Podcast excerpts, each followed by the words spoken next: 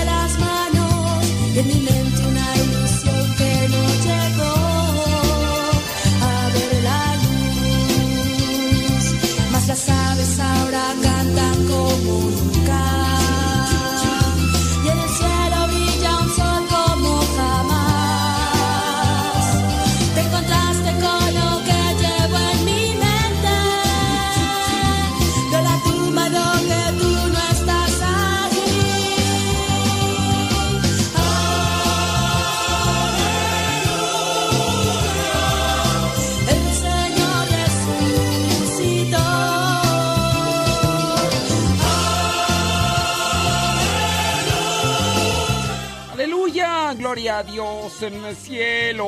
Déjame subirle volumen.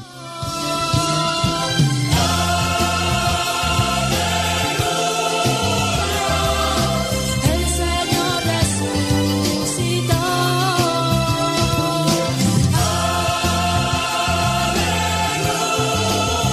Bueno, ya terminó la conferencia con Rubén García. Si quieren escuchar la entrevista, está en la página de Misioneros Servidores de la Palabra. Solamente díganle, venimos de Radio Cepa para ver la transmisión ahí en el Facebook. Y, y ya, pues para que, pues, para que sepan ellos. Díganle, venimos de Radio Cepa, eh. Más para que sepan. Ahí en el, ahí van a estar entrevistando y van a estar recibiendo sus mensajes. Y acá, pues tú sabes, en, Radio Cepa, pues esta hora de la noche, lunes, miércoles y viernes vamos a andar por aquí. Más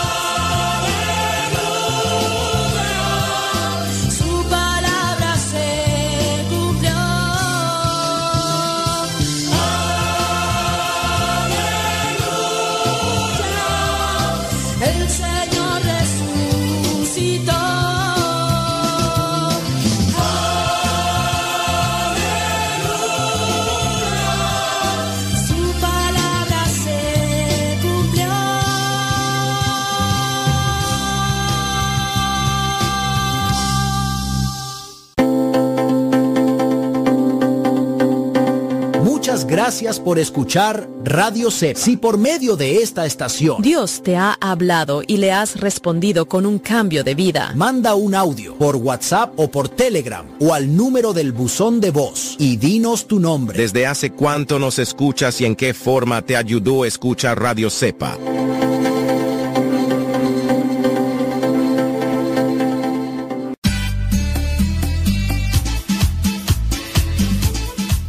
Buzón de voz de Radio Cepa al número de California, área 323 247 7104. Habla y deja tu mensaje. Di tu nombre, donde nos escuchas y tu mensaje. Recuerda el número es de California, área 323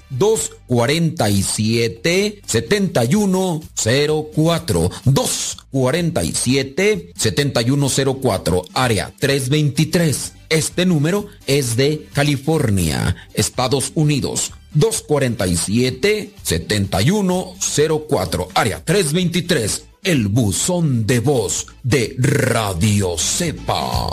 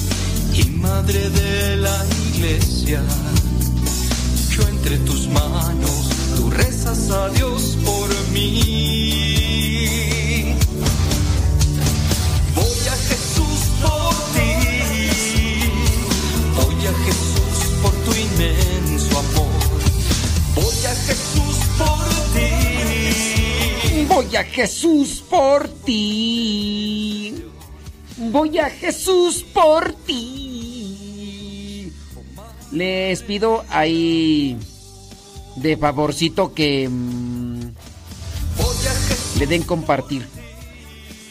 Ya te dejo porque voy a entrar a programa. Programa. Sí. Ándale y te mando saludos. Me avisas cuando ya nos escuches.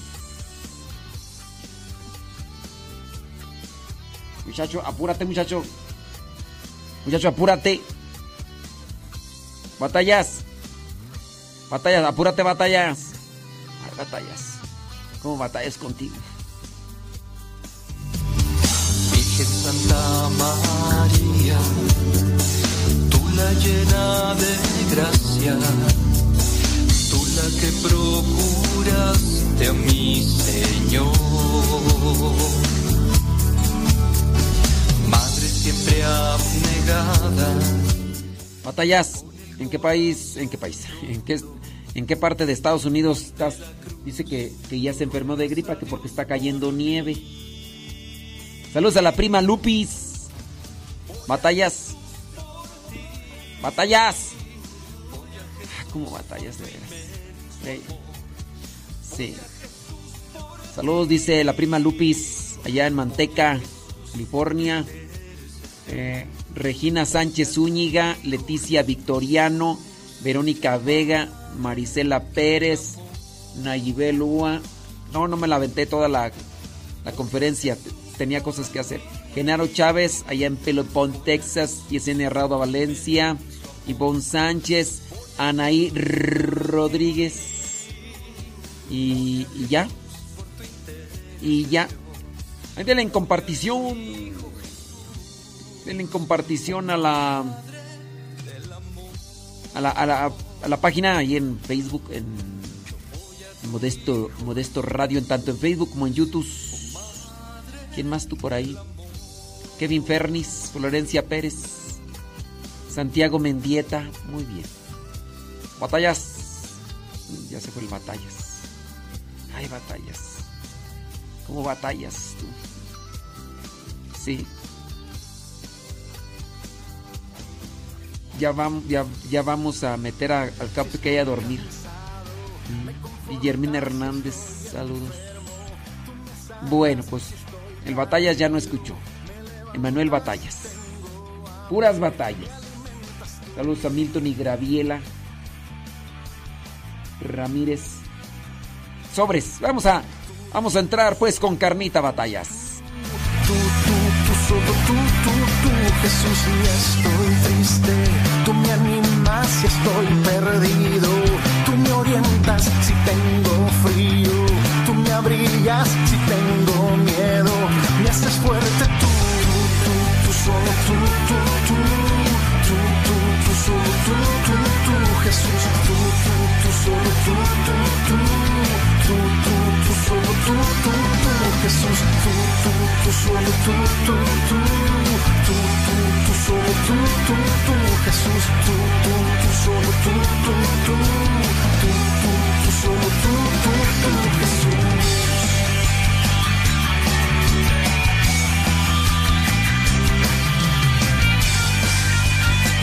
Saludos Edith Martín del campo. Mira pues. Andan al 100, qué bueno que andan al 100, hombre, me da muchísimo gusto. Y échenle, échenle enjundia, denle ahí la compartición y denle likes. Marisol Ortiz, Rosilina González, por cierto ya está más grande que ayer, porque ya están, ya están viejos los pastores, ya.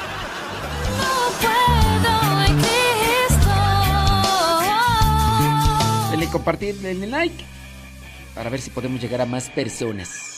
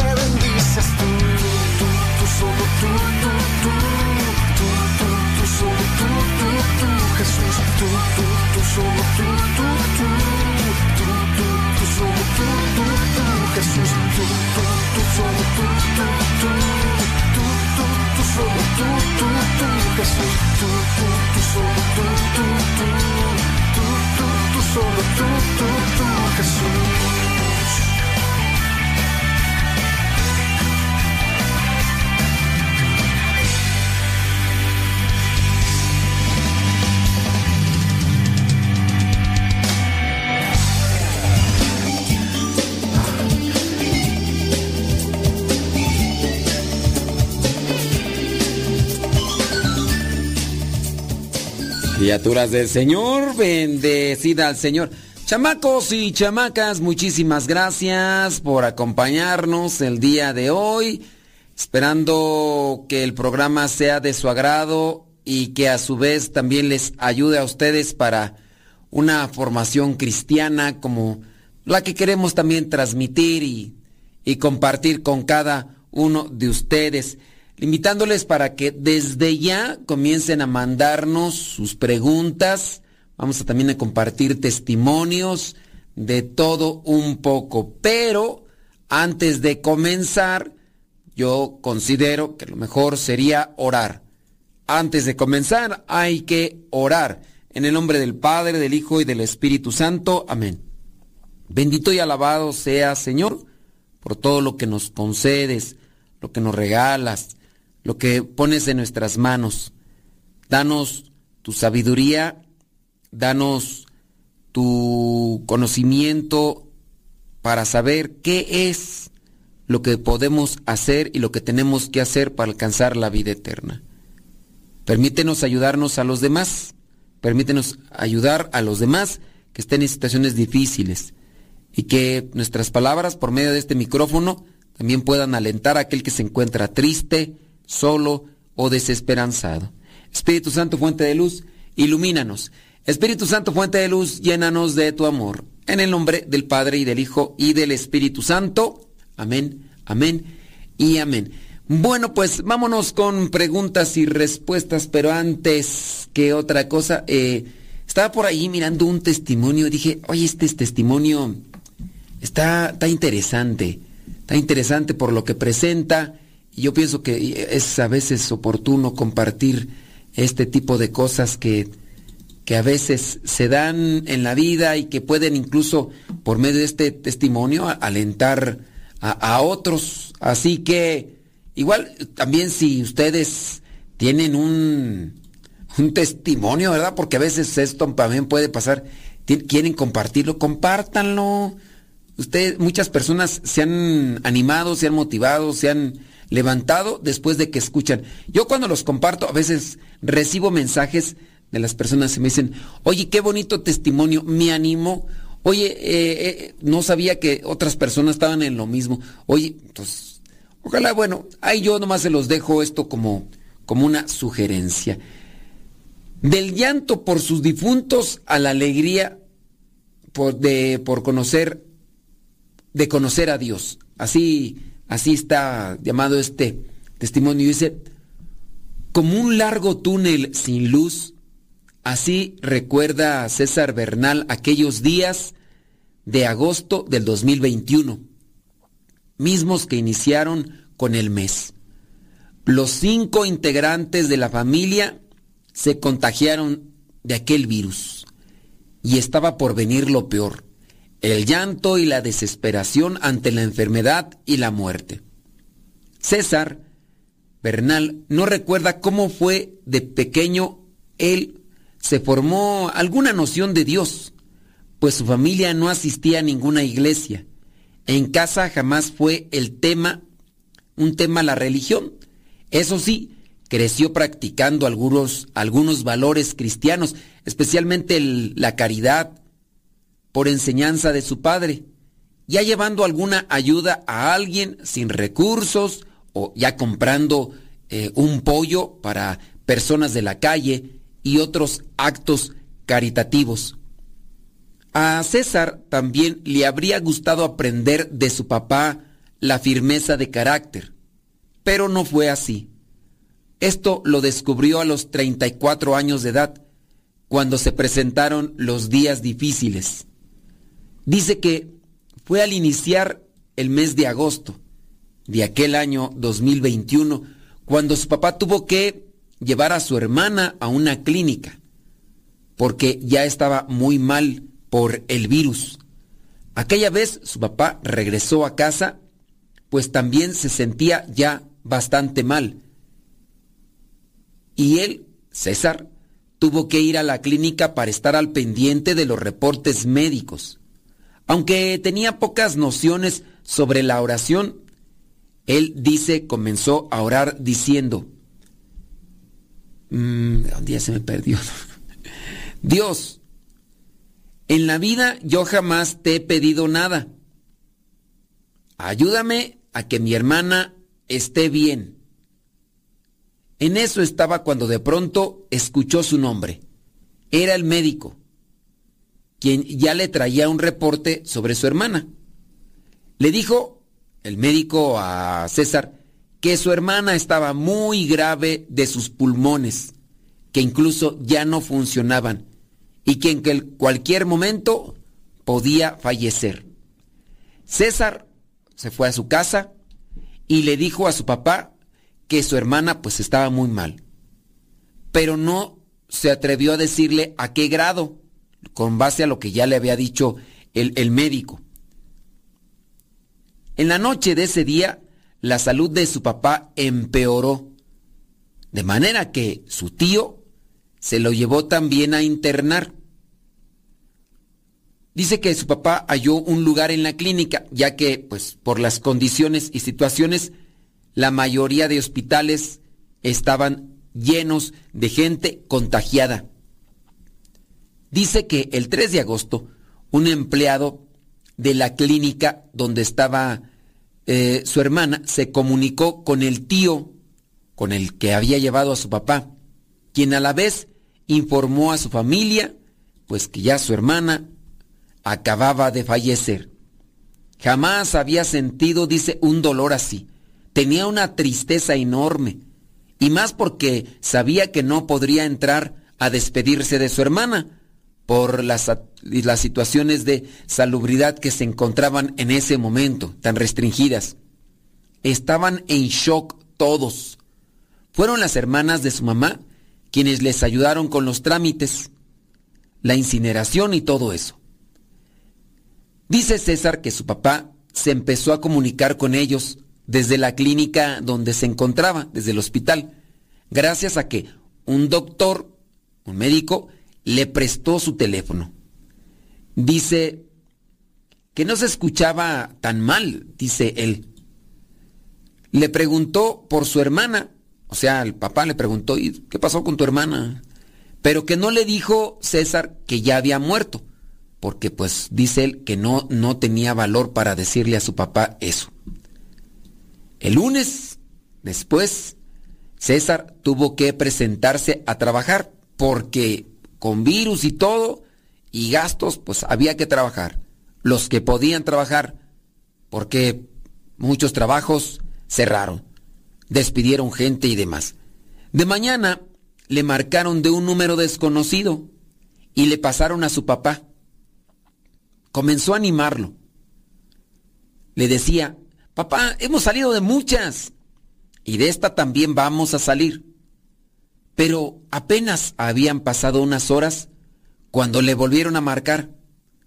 Ya eran como las once. Dice, le preguntaron si alguien podía ir por las pertenencias de su papá. Entonces él dijo, "Eh, ¿sus pertenencias? Pues ¿cómo está mi papá? Y entonces la voz del otro lado del teléfono, que no sabía quién era, le dijo, no, pues tu papá ya falleció. César señala que no supo bien qué hizo al momento siguiente. Solo recuerda que se sentía totalmente destrozado, con ganas de que su papá estuviera vivo un poquito más, solo para poder ir a la clínica y decirle cuánto lo amaba. Pero ya no se podía hacer nada. Comenzaron para César entonces meses de mucha oscuridad. Ya había fallecido su hermana, ya había fallecido su papá. No podía superar esas pérdidas. El que la gente le dijera que todo iba a estar bien, o que su hermana y su papá ya estaban con Dios, pues para él no, no significaba nada. Él tenía un cierto tipo de coraje. No sabía por qué, pero sentía eso. Pasaron los meses y en noviembre llegó a su lugar de trabajo, a donde él estaba, un joven, eh, una joven llamada Anita. Anita, quien quería checar un producto. Ella pertenecía a una parroquia, la parroquia La Divina Providencia. Comenzó a platicar con él, Anita. Le preguntó si tenía hermanos y de ahí surgió la conversación. César le platicó lo que había ocurrido. Le confesó todo lo que mm, lo mal que se sentía. Anita le dijo que se acercara a Dios y le invitó a una reunión. Obviamente esta tenía que ser por estas plataformas digitales de encuentro, porque pues las iglesias estaban cerradas y todo. Y que ahí se encontraban algunos compañeros en esa reunión por internet. César, por supuesto, le dijo que no, pero Anita le insistió hasta que finalmente él aceptó. Voy a seguir leyendo el testimonio porque te atrapan por circunstancias creo que, que hemos experimentado, hemos vivido. Quizá esta historia pueda escucharse o leerse dentro de algunos años y ojalá, ¿verdad?, las cosas no se pongan más feas que en esos años que pasaron, pero sí pareciera ser sacada de una película. Vamos a una pausa, mándanos tus preguntas. Ahorita regresamos.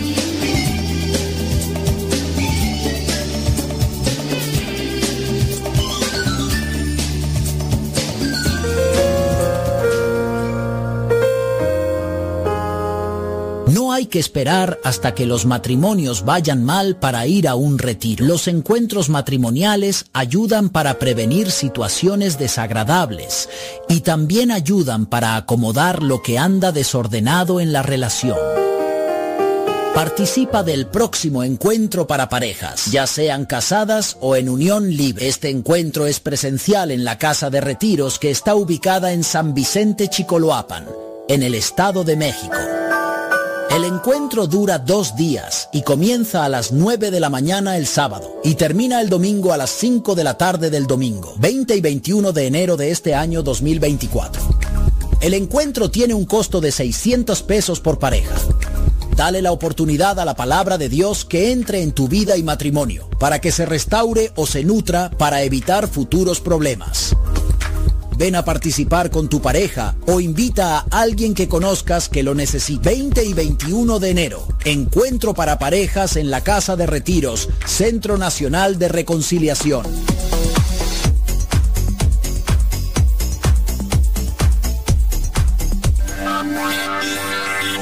Cristo es mi roca, Cristo es tu roca, Cristo es la roca donde mi vida está edificada. Cristo es mi roca, Cristo es tu roca, Cristo es la roca donde mi vida está edificada. Quien construye su vida en Cristo sobre roca está edificando. No habrá vientos ni corrientes que le derrumben su casa. Está sobre roca. Quien construye su vida en Cristo sobre roca está edificando. No habrá vientos ni corrientes que le derrumben su casa. Está sobre roca. Cristo es mi roca. Cristo es tu roca. Cristo es la roca donde mi vida está edificada. Cristo es mi roca. Cristo es tu roca. Cristo es la roca donde mi vida está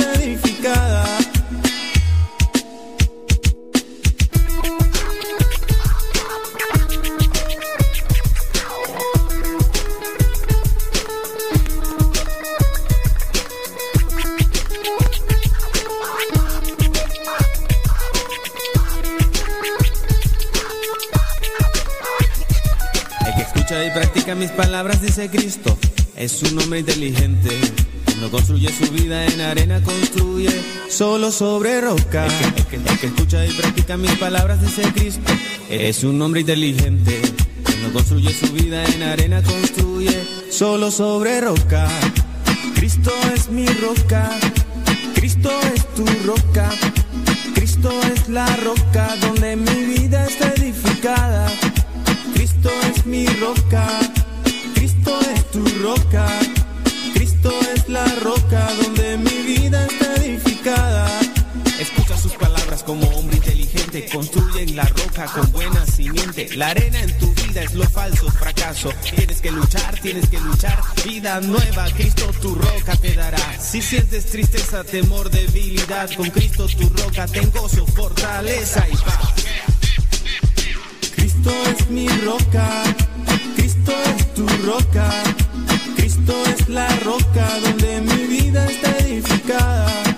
Cristo es mi roca, Cristo es tu roca, Cristo es la roca donde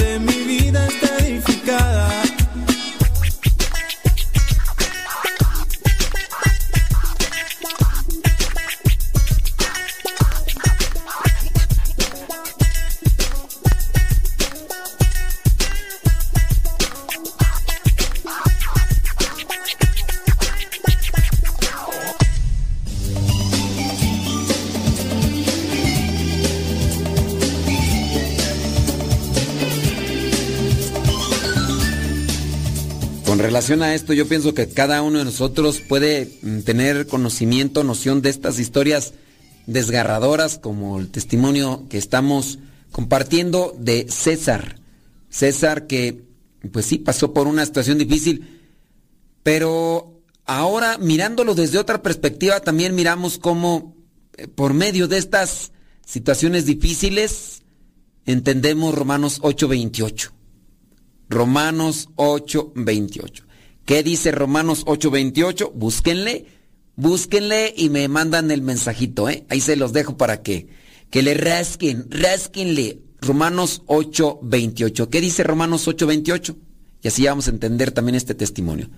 Permítame seguir con el testimonio de César. Bueno, entonces está César dolido, triste, eh, sacudido, su hermana fallece por el virus, después su papá, pasan los meses, a su trabajo llega Anita, Anita le dice que se acerque a Dios, él le dice que no, le dice una, júntate con nosotros en una reunión por Zoom, le dice que no, Anita le dice, ándale, no te hagas del rogar, criatura. Y finalmente aceptó aceptó. Esa Anita traía algo, ¿eh? Para que lo convenciera. Puede ser la luz del Espíritu Santo, que puede ser sabiduría para saber convencer. Esa vez dice que entró a la reunión y lo primero que vio fue una comunidad unida. No entendía lo que se decían, porque pues él no sabía nada de iglesia, pero lo que sí sabía era que estaban todos juntos y se apoyaban ahí en Zoom. Al día siguiente César sintió necesidad de entrar a la reunión por lo que había visto, por lo que había experimentado, y así lo hizo. Y de ahí todos los días, llegada la hora, ocurría lo mismo. Tenía ganas de entrar. Iban pasando los meses. Diciembre se acabaron las reuniones por Zoom.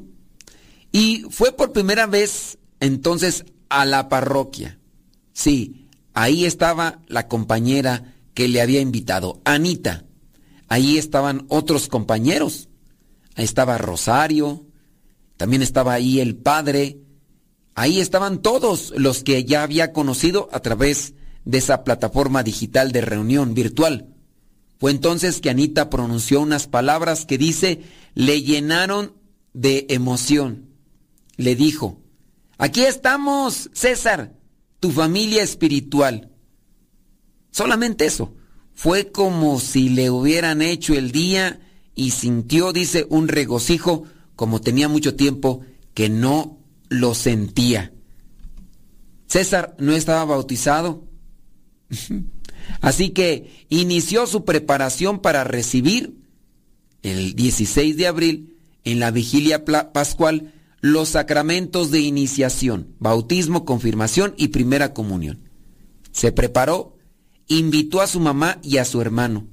Les explicó de qué se trataba la ceremonia, porque pues como ellos ni fu ni fa, pero no entendía nada, dice, al grado de que su mamá le preguntó que si se iba a casar o qué. Llegado el día, o sea, imagínense dónde está esta gente que Llegado el día, César entró a la parroquia junto con sus madrinas. ¿Quiénes eran sus madrinas? Pues Anita y Rosario, quienes le habían comprado el traje para esa ocasión tan especial.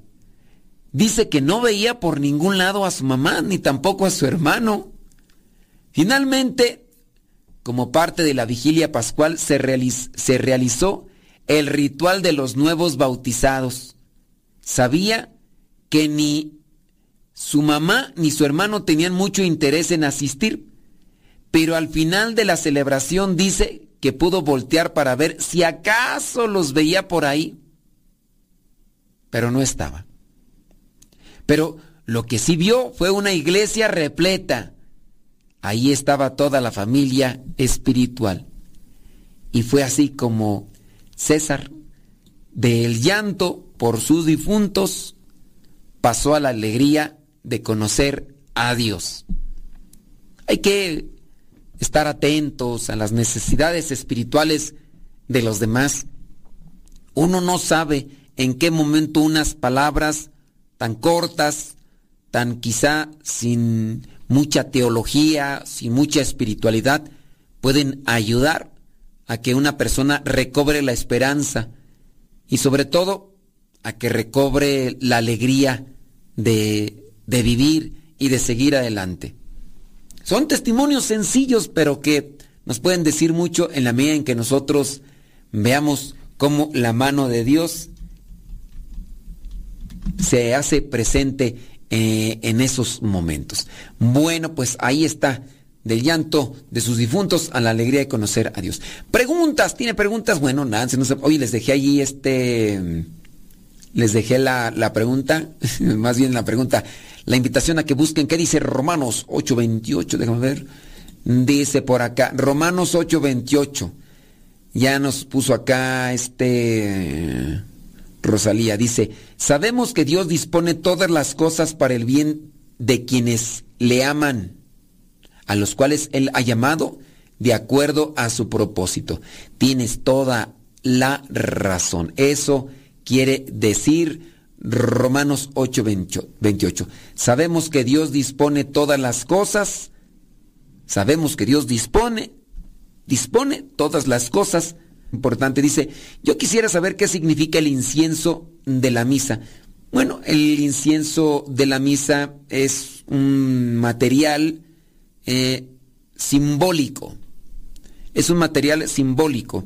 El incienso, sepan ustedes, pues es aquello que se llega a consumir eh, con el carbón encendido y hace que se produzca este tipo de, de humo que sale, que es el incienso, pues es la resina quemada con las brasas eh, calientes, encendidas, y esta resina se quema y comienza a salir este humo. Tiene una, pues una presencia un tanto aromática. Y esta resina quemada, incienso, es de manera simbólica. ¿Qué, qué, qué significa? Que nuestras oraciones y lo que estamos ofreciendo en la misa, porque también nosotros nos ofrecemos, se ofrece el pan y el vino, que Dios va a transformar en el cuerpo y la sangre de Cristo. Lo ofrecemos a Dios y que esto, nuestras oraciones, nuestros ofrecimientos personales, comunitarios, suban a Dios, suban a Dios. De manera simbólica, el incienso cuando se está quemando, está subiendo ahí. Sabemos que el cielo no es un lugar físico, no sabemos, no, no, no, no decimos está en nuestra superficie, es un, eh, es espiritual, pero es subir a Dios, para decir en las alturas, Dios, eh, que, que vaya a la presencia de Dios, tanto lo que son las ofrendas, tanto nuestras personas y así también nuestras oraciones. Eso simboliza el incienso.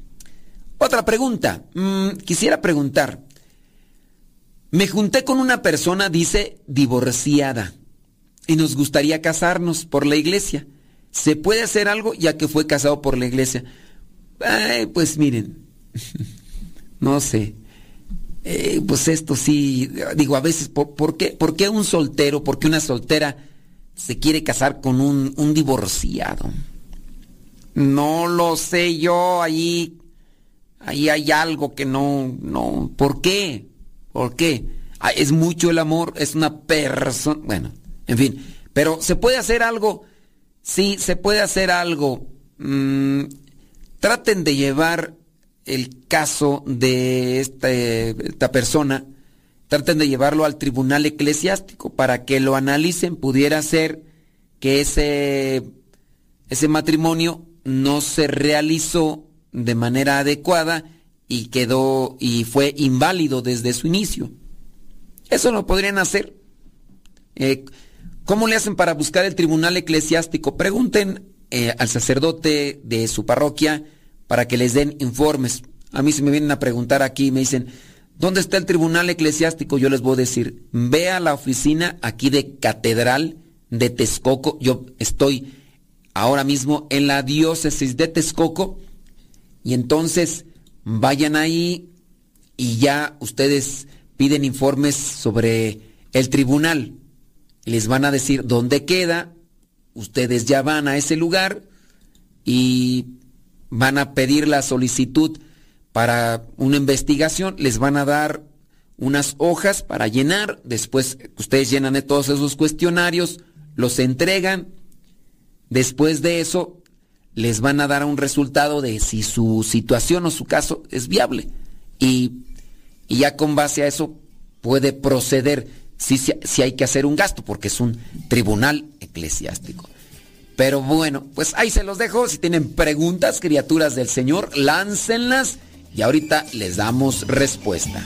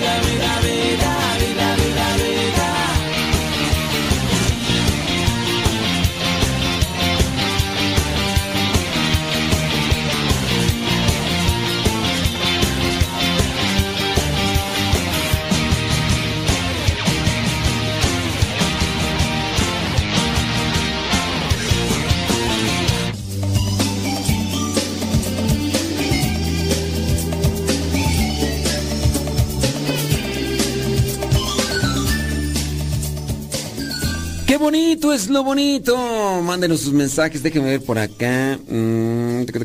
A ver, ahorita vamos a checar acá. ¿Por qué me mandaron esto? Dice, ah, muy bien, gracias. Ahorita checamos eso, sí. Efectivamente, sí, qué bueno. Ándele, pues, déjame ver por acá. Bla, bla, bla, bla, bla. Ok, sale, vale. Bien, ahí lo dejamos. Eh, son mensajes acá, digo, pues no, no van con mucho con relación. ¿Tiene preguntas? Láncenos sus preguntas. Tenemos aquí un testimonio, claro que sí. No, este no es un testimonio el que tenemos, es una, es una mm, como carta que, que vamos a, a compartir con ustedes. Pero sí les invitamos para que nos hagan llegar también sus testimonios. Si es que el programa les ha servido en algo, pues díganos. Y si tiene alguna duda de pregunta, háganosla, por favor. Vamos a mirar esta cartita que es un... eh, es como una carta reflexión. El amor de una madre a su hijo adoptivo expresado en una carta. Hola mi niño, ¿cómo estás?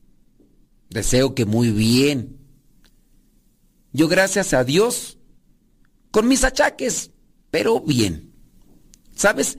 En esta carta quiero decirte que eres el regalo más hermoso que Dios nos ha dado a tu papá y a mí. Me pregunto, ¿qué hicimos para merecer tan gran don?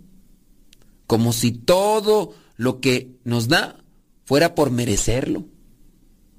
Recuerdo el día en el que le pedí a la morenita que, por favor, ya nos hiciera, ya no se hiciera del rogar y que nos mandara un regalito. Nunca imaginé que nos lo mandara así de grandote. A tus cuatro años, cuando te conocí, me robaste el corazón.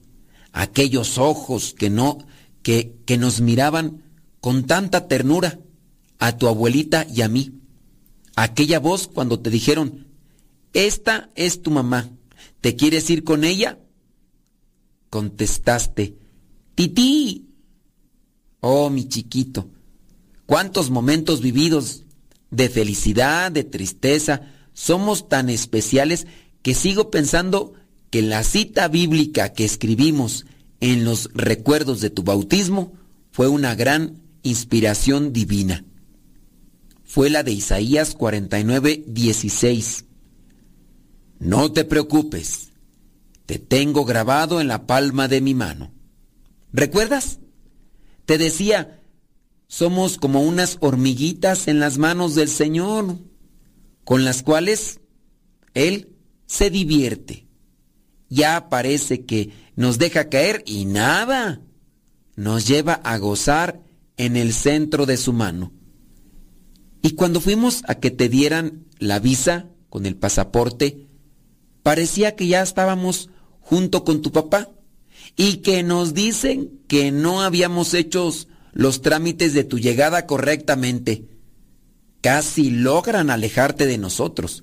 Sin embargo, Dios puso en nuestro camino muchas personas buenas que ayudaron a mitigar nuestro dolor. Dolor esfumado con el aroma de los pétalos que aventabas en mi lecho el día de mi santo o cumpleaños. Aquellos bracitos apretándome y escuchando de tus labios que era la mamá más linda.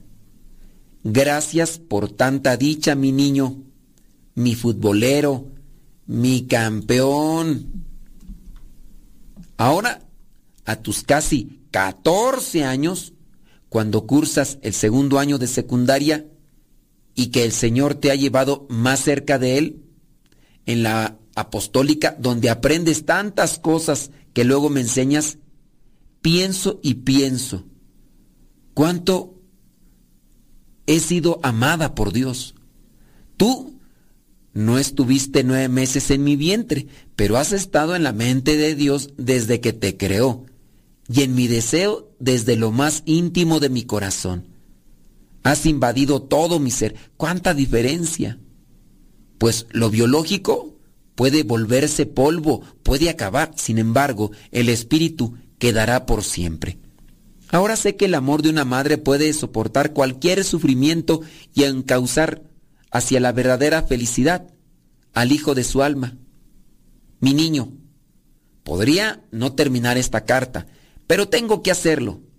Pero antes quiero pedirte perdón. Sí, perdón, por aquella palabra que debí callar, por aquella voz que debí bajar, por aquel consejo que no supe dar, por aquel coraje que debí menguar. Mira, fue mi ignorancia la que me empujó a actuar así. Pero, sabes, mi chiquito, no hay amor, no hay mayor gozo que saber perdonar y así demostramos cómo Dios sabe amar. Te quiero. Ay, qué bonito lo bonito. Ustedes le han escrito una carta a sus hijos. Que no sea por, que no sea por el, el, el teléfono, ¿eh? Que sea ahí por así a puño y letra. Digo. Todavía hay personas que, que mandan cartas, mira. Te escribí una carta y no me contestaste. Aquí están unas personas que me mandaron cartas. Y así con su puño y letra, no creas que máquina y todo, ¿no? Aquí. Y aquí me dicen, qué gusto saludarlo por medio de estas líneas. Espero que se encuentre bien de salud y con mucho ánimo para seguir con todo ese trabajo que hace. Y ya. Dice, mi nombre es Planita de Tal y desde que Dice, mi nombre es Rosa María y desde que fallecieron nuestros padres formamos un grupo familiar para recompensar la pérdida de nuestros padres. De repente, un buen día, mi hermana Ofelia Cardona nos mandó una oración y un audio con el Evangelio del día. Se me hizo un poco fuera de onda porque en la familia tenemos hermanos que su esposa es de otra religión. Y pues después de leer la oración y escuchar el audio, me gustó mucho la explicación. Y le mandé un mensaje por separado a mi hermana y le dije, hermana, sigue mandando los evangelios. Eh, somos muchos en la familia y algunos un poco alejados de la iglesia. Su hermana se animó y siguió mandándoles evangelios. Y cuando se juntaron, dice que cuando se juntan, ella procura sacar la plática sobre los evangelios para saber quién los lee. Eh, por ejemplo, les digo, el padre Lule me dio un tirón de orejas porque yo hacía esto y ahí lo mencionó. Dice, eh, dice y así varias cosas. Nadie, ok, yo leo y escucho el Evangelio en la noche y bueno, son, son cartas que, que sí, o sea, me pueden mandar un mensaje ahí por el, pero esto esto como que queda más en así, ¿no? O sea, lo tienes más presente. Igual los nombres no los no los tengo aquí, pero el hecho de, de mirar, ya lo he visto varias veces la- las cartas y, son chidas. La pregunta es, ustedes, ¿le han escrito una carta a su hijo? Así como, no sé, no es lo mismo, no va a ser nunca lo mismo. Un emoticón nunca va a decir lo que, lo que tus palabras escritas en un papel así con tus horrores, con tus errores de ortografía, e incluso hasta las lágrimas ahí cuando estaban escribiendo. Sí, yo, yo, yo me quedé con, con la espinita de, de, de, de escribirle una carta a mi, a mi abuelita. Decía, le voy a escribir una carta a mi abuelita, les voy a escribir una carta a mi abuelita. Bueno, no le escribí una carta a mi abuelita, pero sí le mandaba eh, videos. Le mandaba videos a mi abuelita, aunque mi abuelita no escuchaba muy bien, pero le ponían el teléfono aquí así y le decían, abuelita, eh, el padre Modesto te mandó este mensaje y ya me miraba ahí. Y ella ya me hablaba, pues pensaba que era videollamada, pero pues no. Cuídate mucho. Reza. Cuídate mucho, hijo. Come bien. Échale. ¿Ya comiste? ya, abuelita. Ay, mi abuelita, ya se nos adelantó mi abuelita. También mi abuelito. Ya todos mis abuelitos ya. Se me adelantaron, pero... Y sí, me quedé así, porque todavía cuando iba con mi abuelita y estaba ahí platicando, pues ella yo dejaba que hablara porque como no escuchaba muy bien y me decía, hija, todavía ahí tengo tus cartas que me escribiste cuando estabas en el norte. Todavía las leo. Y sí, tanto mi abuelita como mi mamá como mi tía, porque cuando yo estaba fuera de una vida religiosa, pero que ya me comenzaba a acercar a Dios, yo escribía cartas y sí escribía una dos cartas y se las mandaba junto con, con tarjetas, esas tarjetas de, de Navidad que, que las abres y de de dere, teret, te, teret. Ustedes no mandan de esas cartas, manden, mándenme unas tarjetas de esas, unas cartas de esas. No les voy a contestar. Y así ustedes me van a cantar esa canción de Te escribí una carta y no me contestaste. Bueno, criaturas, escríbanle a sus hijos esas cartas como esta que acabamos de leer. Eh, muy posiblemente por las líneas que encuentro pudo haberse basado en una situación real. No lo sé si fue real o no, porque pues, no conozco a las personas, pero nos la mandaron y está bonita. Y así de igual de bonita puede ser la carta que ustedes le escriban a sus seres queridos. ¿Tienen preguntas? Láncenlas, ahorita las respondemos.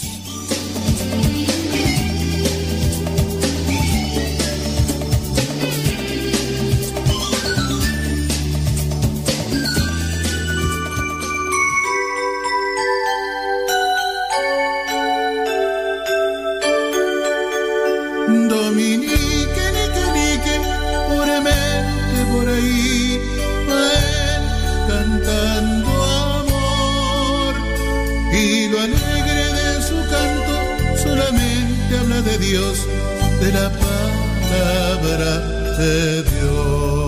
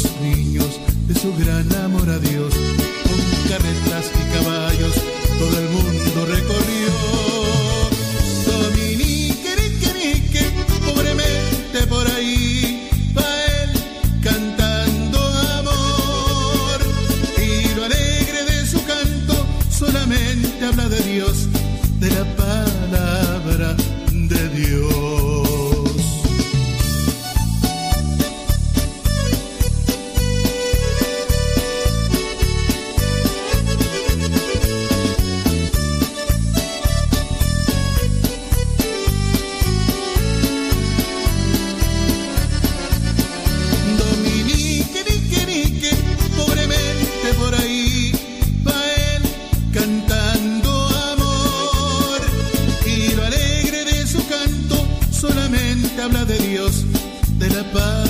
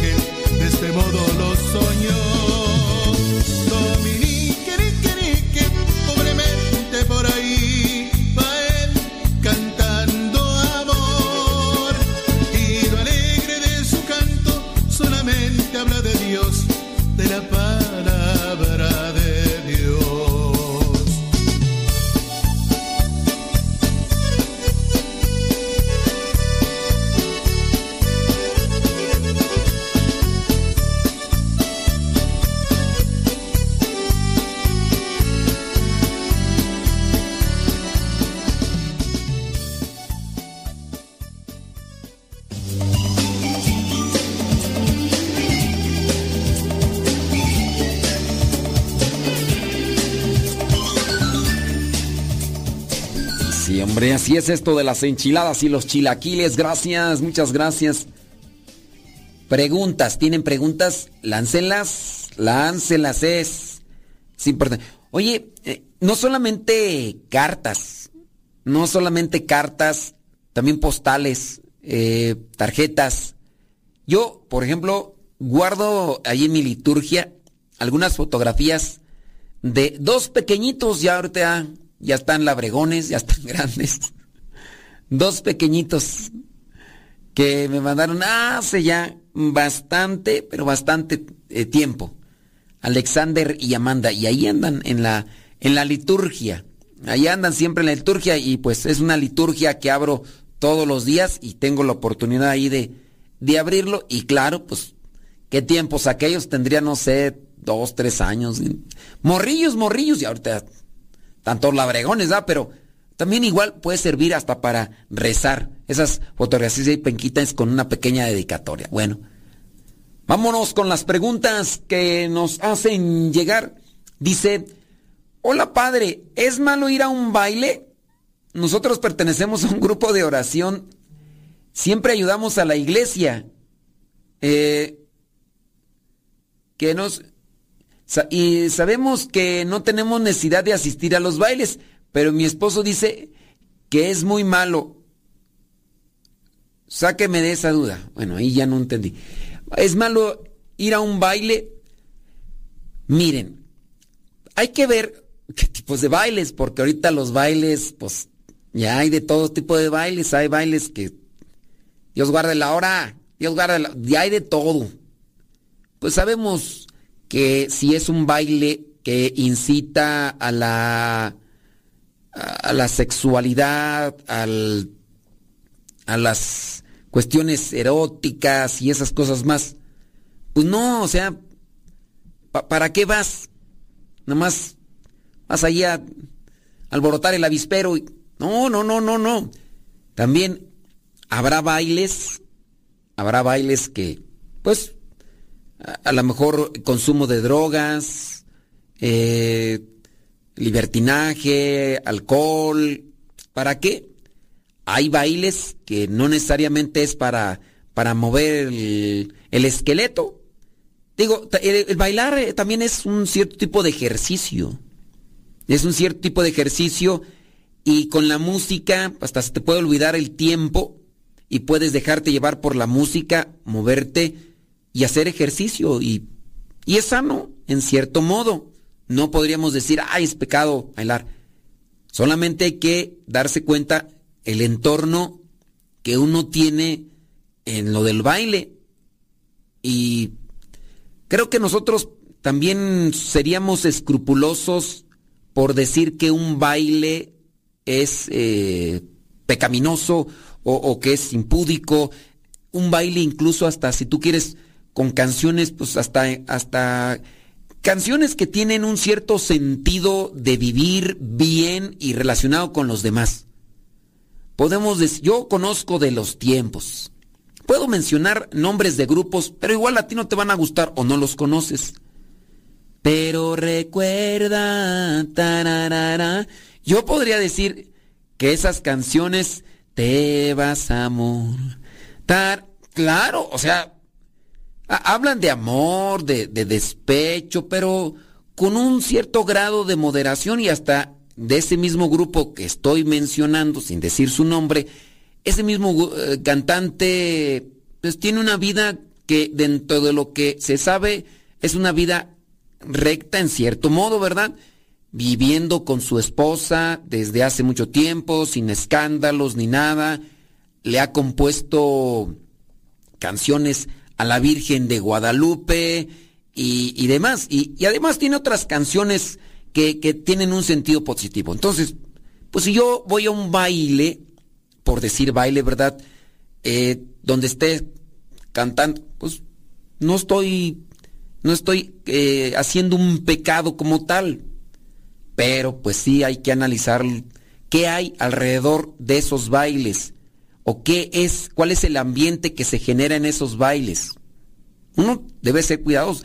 Si tú vas a estos lugares, la borrachera, eh, hay mucha promiscuidad, eh, las personas van más a exhibir sus cuerpos, a moverse y, a querer encontrar a alguien ahí, pues no, o sea, pues uno también tiene que, tiene yo, por ejemplo, no gusto, yo no gusto de un baile donde ya veo muchos borrachos, llámese hombres y mujeres, yo no, y luego donde pasan más las botellas y todo eso, yo, no sé, yo, claro, a, a mí me invitan a un lugar y, donde puedo ver incluso hasta como cierto tipo de, de folclor en el baile o cierto tipo de cultura transmitida, baile, eh, pues sí, o sea, puede uno mirar ese tipo de bailes folclóricos que representan eh, alguna zona, algún territorio, algún país, alguna cultura, son cosas que pueden eh, gustarse y no necesariamente es pecado. Pero analicen pues su contexto, ¿no? Analicen su contexto, porque no podemos decir todo o nada, sino hay que mirarlo de una forma equilibrada. Yo también evitaría ir a estos eh, lugares o evitaría estar en, con un grupo que sé que, que sus canciones son tendenciosas a algo. Por ejemplo, hay grupos de rock que tienen una eh, presencia o, o tendencia satánica. Yo no iría ahí, aunque pudiera decir, me gusta una o dos canciones de ese grupo, ¿no? Y pues, pues no, o sea, yo evitaría, aunque pudiera tener el gusto de unas dos, pudiera. Digo, es una cuestión así como de posibilidad, pero yo también evitaría ser también causa de escándalo. Digo, ustedes son un grupo, un grupo de oración. Digo, si van a ir al baile, también tengan cuidado en la forma de vestirse si van a, a esos tipos de bailes, porque también eso puede causar escándalo. Oye, acá en la iglesia, bien recatados, bien acá, bien vestidos, así propio. Y allá, enseñando ahí todos los pellejos, todas las lonjas. No, ¿qué es eso? Pues cuídense en ese sentido y traten también de, de ayudar a los demás.